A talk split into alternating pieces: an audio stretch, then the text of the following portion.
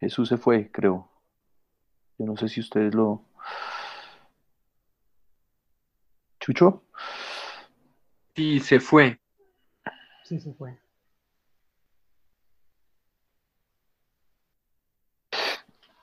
Em, yo, yo voy a tratar simplemente, no sé si mientras Chucho llega, lo esperamos, ya que se fue, eh, o sea, se le fue la señal, parece. Alor. Hágale, hágale.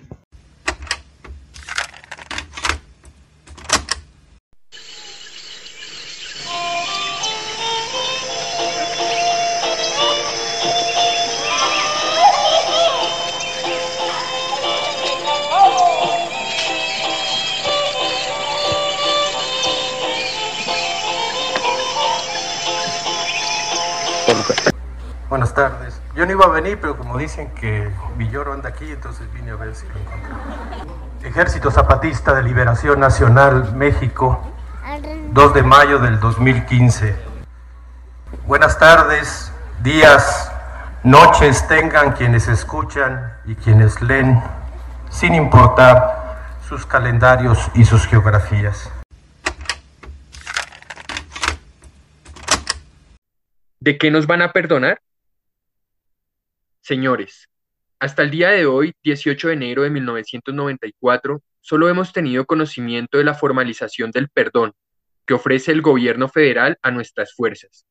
¿De qué tenemos que pedir perdón? ¿De qué nos van a perdonar? ¿De no morirnos de hambre? ¿De no callarnos en nuestra miseria? ¿De no haber aceptado humildemente la gigantesca carga histórica de desprecio y abandono? ¿De habernos levantado en armas cuando encontramos todos los otros caminos cerrados?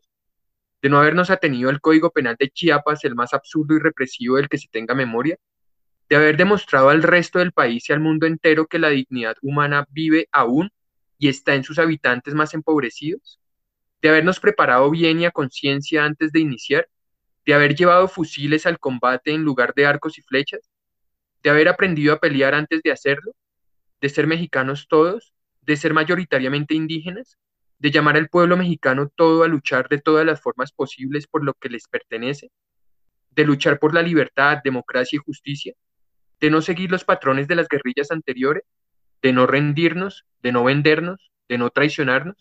¿Quién tiene que pedir perdón y quién puede otorgarlo? Para tener mayor claridad sobre el mensaje del SUB y comprender el fenómeno social del zapatismo en Chiapas, en México y en el mundo, podemos comenzar por evidenciar que el levantamiento armado logrado por el EZ el 1 de enero de 1994 va más allá del componente militar. Más bien, es el reflejo de la consecución de un proceso social y comunitario que empezó a gestarse en la década del 70.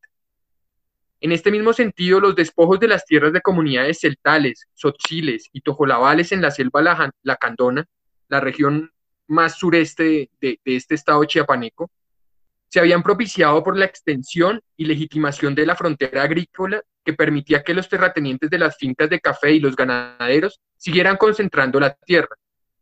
Bajo este fenómeno, estas comunidades se vieron obligadas a desplazarse hasta las regiones más deshabitadas del estado, como la zona conocida con el nombre de las Cañadas. A pesar de las diferencias culturales, la indignación se empezó a juntar y con ella se gestaron sendos procesos organizativos comunitarios los cuales aceptaron la presencia de los guerrilleros en la zona. Con el paso del tiempo, la organización guerrillera se fundió en la entramada social de las mismas comunidades, cuya organización alcanzaba lazos parentales y de familiaridad.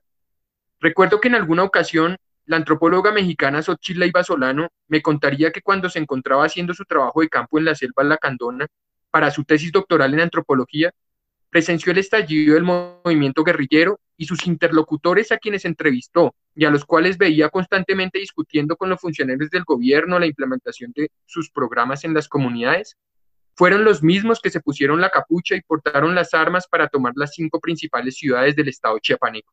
Entonces, en contestación a las palabras del expresidente, no eran cinco extranjeros. Tras el cerco militar, y la amenaza que esto traería, el EZ le consultó a las comunidades y a una sociedad civil con la cual empezaría a conversar sobre el paso a seguir en esta faceta de confrontación armada. Atendiendo a lo que iban escuchando, la Comandancia General del EZLN decidió deponer las armas y comenzar un proceso de negociación con el gobierno mexicano. Desde estos momentos se pudieron reflejar, por lo tanto, estas características tan propicias de los zapatistas, el valor de la escucha y el tan rimbombante lema del mandar obedeciendo.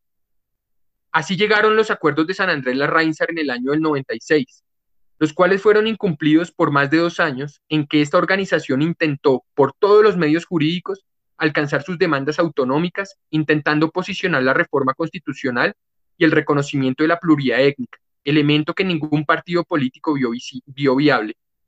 Mientras esto sucedía en las Cortes y el Congreso, el cerco militar seguía avanzando, razón por la cual los zapatistas sin armas rompieron el cerco militar a partir de grandes movilizaciones por todo el país hasta el punto de llegar en el año 2001 hasta el Zócalo de México, en donde además de conquistar el apoyo de sus connacionales, logró el respaldo de redes de defensa internacionales y intelectuales de izquierda como Alan Turing, Noam Chomsky y Eduardo Galeano. En el año 2002 sucede un hecho que a mi modo de ver comenzó a captar la atención de otros sectores sociales, grupos contraculturales y anarquistas. Tras el incumplimiento de los acuerdos de San Andrés, el EZ crea una zona liberada que organizó en 39 municipios autónomos en cinco regiones llamadas caracoles. Este fenómeno materializó el proyecto discursivo de la justa rabia y puso en la práctica aquellos ideales libertarios como el apoyo mutuo, las cooperativas solidarias y gobiernos que rotaban su autoridad cada 15 días. Ante todo esto, y al continuar edificando el proyecto autonómico logrado sin permiso, los zapatistas quisieron congregar en una sola movilización a todos aquellos sectores que caminaron con las y los compas durante todo el proceso. Como lo leímos en el texto de Jorge Alonso, surgió la otra campaña.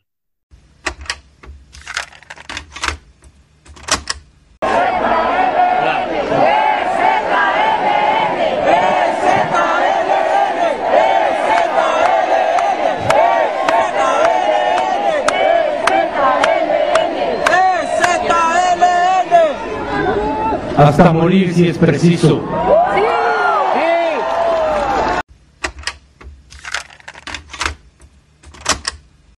La otra campaña es el resultado de un proceso, y este caminar promovido por los zapatistas debe ser comprendido y analizado a la luz de cada uno de los pasos y transformaciones de este movimiento a lo largo del tiempo.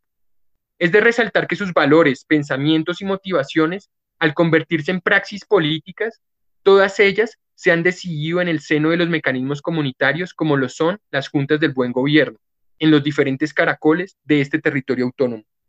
El poder de su convocatoria es planetario, un punto fuerte ante tanta fragmentación e individualismo egocéntrico. Segundo, atendiendo a sus principios, los zapatistas escuchan, proponen y rompen el cerco militar y mediático que desde los diferentes gobiernos mexicanos les han intentado imponer. Así han pasado de la lucha armada a la resistencia civil, la conformación de redes transnacionales y la consolidación de espacios de discusión cuya intención ha procurado por juntarse en la diversidad, anclando en su propio caminar esos otros mundos, los de abajo. Tercero, en el plano político el movimiento antielectoral en la izquierda latinoamericana puede ser presentado como una propuesta que fragmenta y que divide. Sin embargo, en el seno de esta izquierda clásica tampoco se vislumbra unidad, más bien pura y dura división. En ese sentido, y volviendo a la mirada hacia la propuesta de la otra campaña, esta no alcanzó a brindar horizontes de alternativas claras frente al sistema electoral. En este caso, ¿cómo podríamos disputarle esta hegemonía al sistema electoral en países en donde los partidos políticos y los planes regionales se han beneficiado de las elecciones para alcanzar sus intereses económicos, grupales y familiares? Cuarto, ¿cómo se gobernaría desde la diversidad sin caer en propuestas liberales de discriminación positiva como el multiculturalismo? Vimos la dificultad de poder converger, enlazar, articularse en torno a un propósito. Como lo cita Alonso, las feministas se juntaban con las feministas, los anarcos con los anarcos, los artistas con los artistas. Quinto, la otra campaña intentó disputarle el campo de acción a los partidos políticos tradicionales mexicanos y al sistema mal llamado democrático que ha sido refrendado en nuestro continente. Sin embargo, la diversidad siguió siendo una minoría, y la otra campaña un movimiento de hippies, como me decían algunos compañeros en la periferia de San Cristóbal de las Casas. Dentro de este gran movimiento, el zapatismo, como lo dijo el SUB, fue uno más.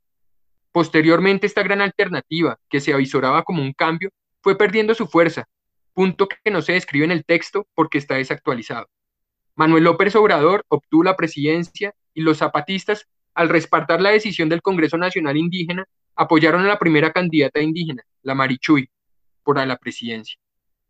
Desde aquí, la mayoría de colectivos anarquistas comenzaron a separarse del proceso porque lo vieron como una gran contradicción, además de cuestionar el papel individualista de Marco, como sucedió con los colectivos anarquistas en Barcelona.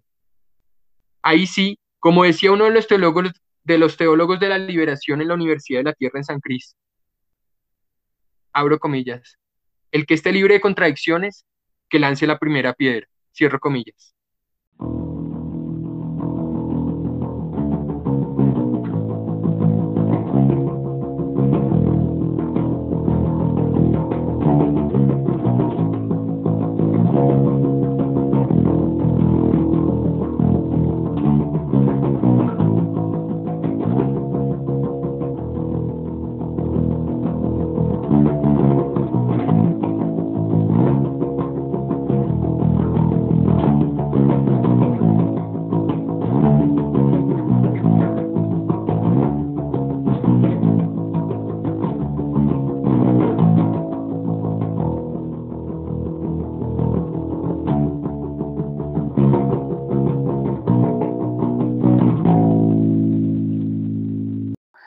Pues con esta figura eh, de Marcos y también, digamos, lo que significó en términos internacionales, transnacionales, como ya, han mencionado, que, que, que, fue una articulación de diferentes tendencias en Europa, de anarquismos, por ejemplo, especialmente en, España, en Barcelona, donde el zapatismo tuvo tanto renombre, pero también anarquistas, eh, de, digamos, personas de izquierda de Latinoamérica.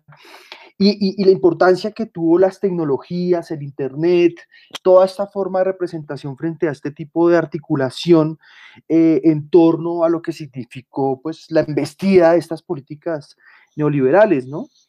Y, una, y esos, esos principios frente, a, frente a, a, disputar el terreno de lo político, no en el terreno electoral, sino desde, sino, digamos, lo que decían, no es el terreno electoral donde se resuelven los problemas, eh, será en el terreno, digamos, de la acción y en el terreno, digamos, de la organización eh, en, el que, en el que nos vamos a organizar y, en esas luchas, digamos, autonómicas, que aquí va a tomar muchas cuestiones, digamos, de, de, de la izquierda. Entonces, eh, esta figura de, de, Marcos, pero también de la comandante romana que, que, murió, ¿no? Ella luego muere, pues van a ser importantes frente a estas formas de organización, eh, estas prácticas democráticas, estas prácticas políticas que, conjugaban a una diversidad de personas de diferentes eh, ideologías y diferentes, digamos, extracciones, feministas, anarquistas, comunistas, en fin, pero que significó, por un lado, una propuesta en torno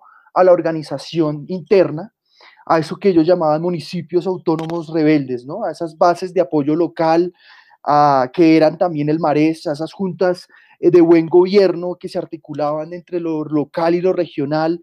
Y, y, un, punto que, a mí me parece relevante nombrar que aparece en este texto de la otra campaña es también ese, ese lugar que por un lado significa la organización interna, la organización interna a partir de la palabra y de la escucha, que eso es algo que, me, llamó mucho el, me llamó mucho la atención del texto, de cómo reivindica la escucha como un lugar también eh, fundamental eh, dentro de la participación política y dentro de las formas de organización política y dentro de la acción política, ¿no? Entonces, eh, dentro de estas prácticas democráticas, por un lado, están estas organizaciones como internas, estas propuestas que los zapatistas hacen de estos municipios autónomos rebeldes, y por otro lado, cómo esa, esa organización interna eh, tiene, tiene luz o, tiene o, está de cara a lo que significa unos contextos electorales en México y unas agendas, digamos, más también frente a, frente a la democracia participativa o frente a la democracia como la venden, pues que ellos cómo, cómo se sitúan allí, ¿no? Y ahí el conflicto con Obrador. Cómo esas disputas que están ahí eh, entran en un contexto electoral, ¿no? Que es una cosa que a veces eh, el anarquismo un poco evita o no, o de alguna forma siempre está como, pues claramente con unas distancias, ¿no? Bueno, entonces yo voy a retomar mis ideas. Qué pena que justo se me cayó el internet. No sé hasta dónde me alcanzaron a escuchar.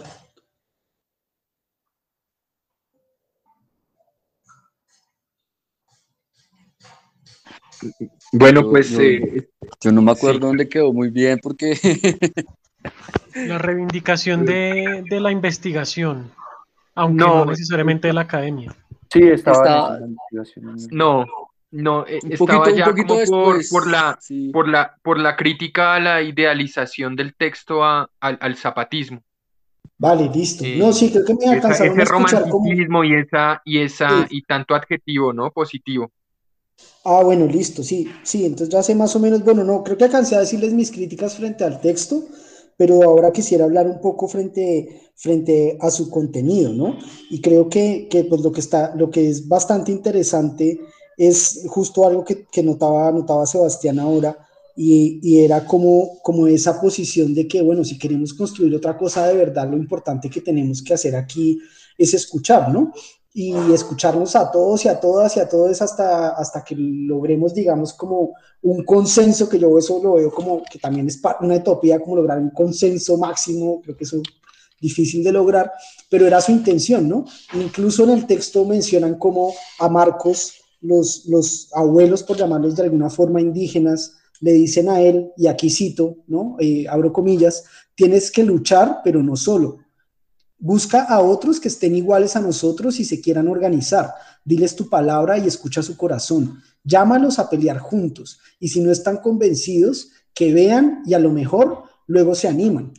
Y, yo creo que es como con este mensaje que comienzan a hacer esta serie de escenarios y de encuentros para escuchar a todos y llegan a, tal punto de querer vincular a todo el mundo que me causó curiosidad en una parte del texto donde él dice que buscando esa diversidad y esa complejidad de voces, inclusive llegó una persona a participar diciendo que se tomaba en cuenta inclusive a quienes se representaban a sí mismo y que había aparecido un joven que había dicho que él venía en representación de todas nuestras soledades, ¿no? Entonces como que es un asunto ahí casi poético y casi raro, pero, pero me pareció increíble cómo al final el objetivo último era ese. Y así sea escuchar a una persona que representa las soledades de la humanidad, pues se le abre un espacio y se le da eh, esta, esta cabida, ¿no? Otro de los asuntos que me parece claves y que también los hemos tratado acá, que de una u otra forma lo hemos evidenciado aquí en lecturas anarquistas, eh, inclusive desde el siglo XIX hasta el presente, y es como, como que ese gran problema de la izquierda o de lo, por no caer en el tema de la izquierda y demás, sino como de la alteridad o, del, o de la construcción del otro mundo y demás, siempre ha sido la falta de unidad y la falta de, de, de ponerse de acuerdo entre todas estas diferentes perspectivas para, para construir otra cosa, ¿no? Eso es algo común de América Latina y es un problema que, que también, digamos, por ejemplo, aquí en Colombia, en nuestro país, lo hemos vivido siempre, y es que esa falta, digamos, de, de, de, unidad y de, poder por lo menos ponerse de acuerdo en unos mínimos para, para que por lo menos la izquierda o los movimientos alternativos puedan consolidar otra estrategia. Eso nunca se ha podido lograr, por lo menos en nuestro caso, y nunca por lo menos se ha podido abrir esa posibilidad de que, de que existan otras formas de organizarse, de, de, económicas, de relacionarse y demás, porque nunca hemos dado cabida a eso, ¿no?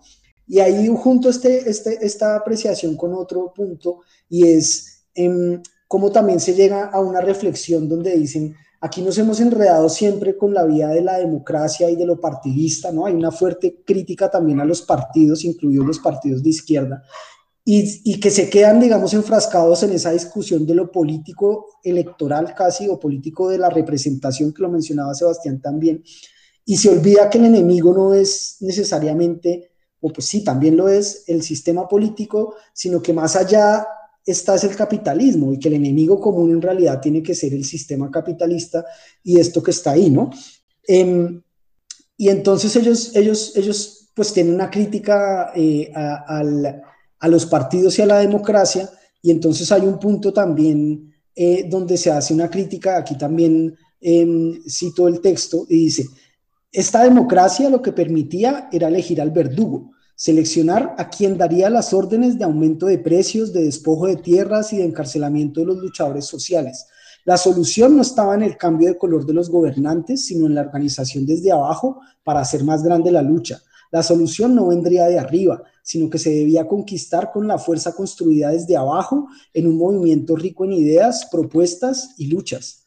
Y entonces yo lo que me quedaba pensando, volviendo a nuestro caso colombiano de cómo nunca nos hemos podido poner de acuerdo, es que aquí ni siquiera hemos tenido la oportunidad de elegir un verdugo distinto, en parte por, por, por, estas discusiones entre diferentes corrientes y demás, que aunque quieren una alternativa distinta, nunca se han podido poner de acuerdo para que para que por lo menos elijamos un verdugo de izquierda o un verdugo que sea otra cosa, ¿no? Eso como que me caló mucho frente a nuestra situación propia aquí en Colombia, ¿no? Hasta morir si es preciso.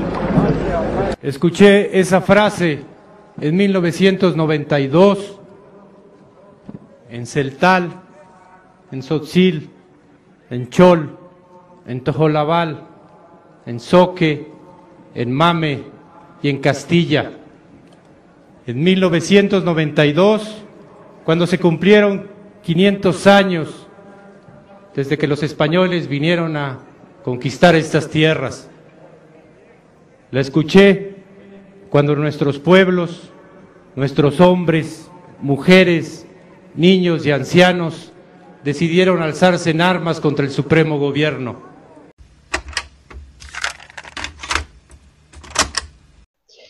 Eh, y es algo que me llamó la atención de, esta lectura de la otra campaña zapatista, es la afirmación que hacía el autor de, que desde la preparación de, la otra campaña en, los diversos eh, espacios de discusión, de deliberación, en los diversísimos, eh, entre los diversísimos colectivos que hicieron parte de estas discusiones, es que sí quedó claro en todos los momentos eh, de diálogo que se buscaba, este movimiento buscaba un deslinde de lo electoral eh, y, de la política partidista y de los políticos profesionales, y que esto implica una diferencia, dice el texto, una especie de alternativa efectiva con los modos de ser y de actuar de la clase política, y por eso proponen ya no esa democracia electoral representativa, sino una democracia de los de abajo, una democracia desde las bases. Eh, y esto no, digamos que no es simplemente como eh, una topografía, como el lugar donde se ubica, si arriba o abajo, sino que justamente una democracia, una democracia de los de abajo es una forma cualitativamente y radicalmente diferente eh, de las prácticas y de los modos de ser de la clase de las clases dominantes y de la clase política. Y esto pues me llevaba a pensar como en, una especie de etos, ¿no? como una especie de, modo de ser que está siempre eh, allí como en, la experiencia democrática zapatista, eh, que implica lo que ya han mencionado, como la escucha, como como ese espacio político por excelencia. No se trata tanto de, cuál es la posición vencedora, de, cómo se construyen acuerdos entre cúpulas que después llegan a las bases, sino que es un ejercicio ya en sí mismo político, el acto de la escucha, de la escucha desde la, desde la diferencia, desde la divergencia, si bien ocurre también que, que se sectorizan las discusiones, como, como mencionaba el texto y como mencionaba también Ricardo. También la posibilidad de la autocrítica, ¿no? la, capacidad de, reconocer eh, errores, arbitrariedades en, el relacionamiento con otros grupos, con otras organizaciones, y que esta autocrítica también se convierte no solo en un reconocimiento del otro, sino también eh, en la posibilidad de responsabilizarse y enmendar. Eh, también las relaciones horizontales, ¿no? evitar no funcionar bajo estructuras jerárquicas que, que concentren el poder y construyan nuevamente unas élites directivas, eh, unos intelectuales que dirigen el movimiento, sino que por el contrario se le da como, dice el texto, un justo valor a la reflexión, a la teoría, y se tiene en cuenta a todo el mundo desde su propio, digamos, lugar de enunciación. Eh, y en este sentido también como un respeto muy grande a la autonomía de cada colectivo y la posibilidad de pensar, es un colectivo de colectivos lo que querían buscar, pero no reducido a la unidad, a la homogeneidad, incluso utilizan el término hegemonía, ¿no? No llegar a hegemonizar un espacio, a convencer a los demás, a concentrar poder, sino llegar a ser uno más entre los que luchan, ¿no? refiriéndose al, movimiento, al, movimiento zapatista con respecto a toda esa otra amalgama de movimientos anti, antisistema.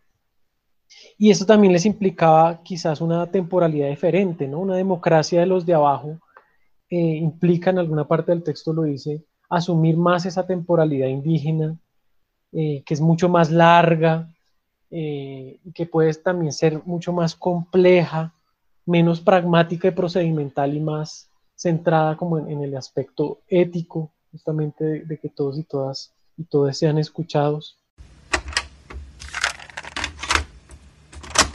Y luego dos relojes. Sí, este es el reloj de, que marca la hora de ustedes y este es el que marca la hora nuestra.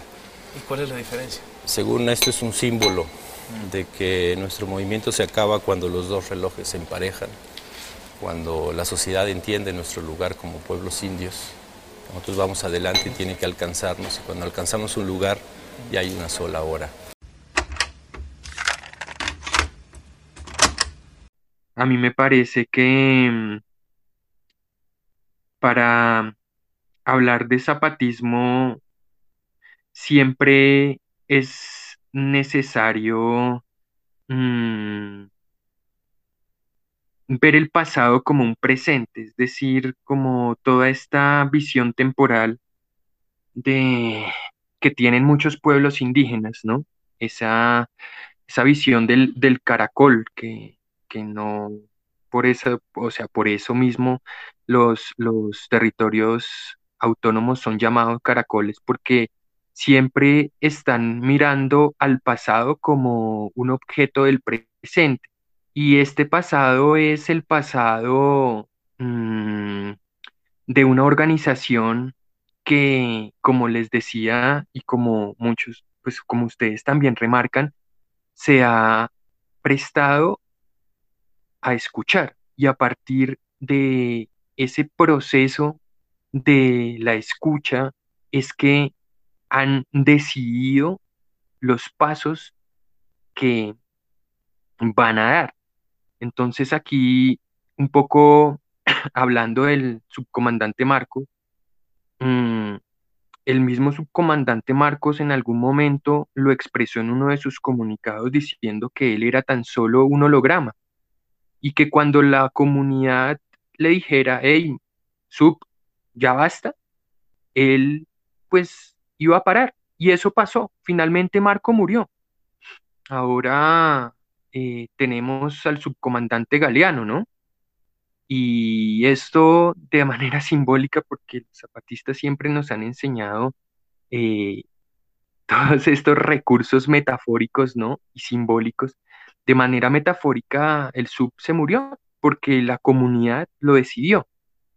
En ese sentido, también me parece importante recalcar cómo mm, en estos espacios los zapatistas eh, son muy hábiles. Eh, el último encuentro, uno de los últimos encuentros que ellos propusieron allá en San Cristóbal, se llamó el pensamiento crítico frente a la ira capitalista.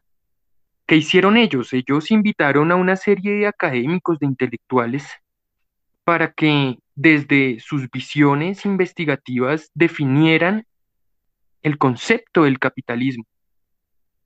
Y allá, pues, uno veía al subcomandante Marco y a los otros comandantes clandestinos pues tomando eh, apuntes, ¿no? Sobre, sobre esto, pero resulta que estos apuntes son llevados también a las comunidades.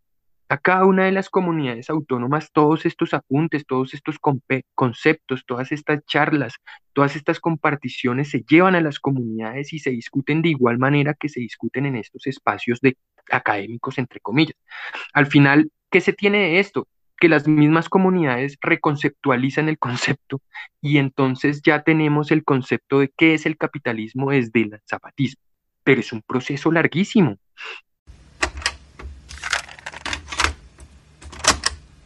Pues yo simplemente quisiera nombrar una cosa y es como lo que ha sido para mí importante en el zapatismo y acercarme al zapatismo, creo que muy recientemente, y, tiene que ver como con cosas que hemos hablado acá que, que, se relaciona a esas prácticas, a esas prácticas democráticas y a esas prácticas políticas. Prácticas democráticas las llama Graeber, como esas otras formas de organización política y esas otras formas de gestionar lo público, ¿no? Eh, y, creo que si existe un fetiche en nuestra sociedad, si existe una relación, es que la única forma de, de, hacer parte de lo público, la única, la única forma de gestionarlo a lo público es a través de la representación y es a través de la afiliación a un partido y es a través de la afiliación o la simpatía permanente con un líder, como le estaba diciendo Jaime, con esta idea de líder carismático. Eh, y el zapatismo, lo que, lo que digamos, lo, que, lo, valioso del zapatismo está precisamente en esas otras prácticas autonómicas de decir, pues gestionemos la escuela, no vamos a enseñar solamente español, vamos a enseñar tostil. O sea, es importante generar esa diversidad y esas otras epistemologías, esas otras formas de pensar esas otras, digamos, formas de significar y de ordenar el mundo son importantes, o sea, no, simplemente son importantes, sino son vitales, configuran lo que es, somos como seres humanos. Entonces, eh, siento que ese valor está allí, ¿no? Eh, eh,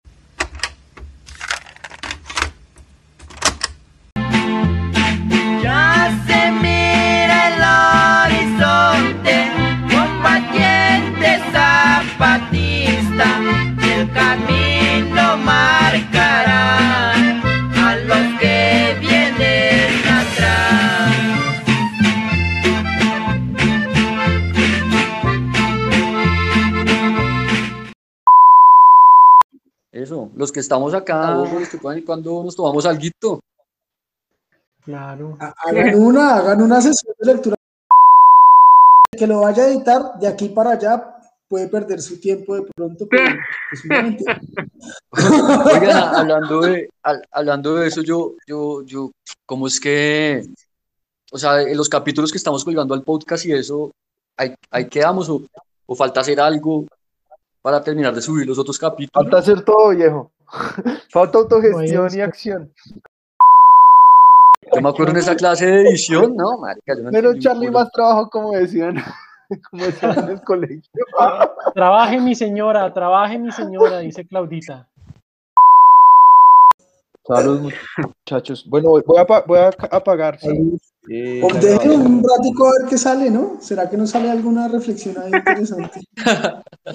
cinco minuticos, cinco minuticos. Muchachos, yo... O sea, Claudita. trabajen juiciosos, trabajen juiciosos ahí, trabajen, juiciosos. Marica, se me olvidó qué iba a decir. Lo siento, muchachos.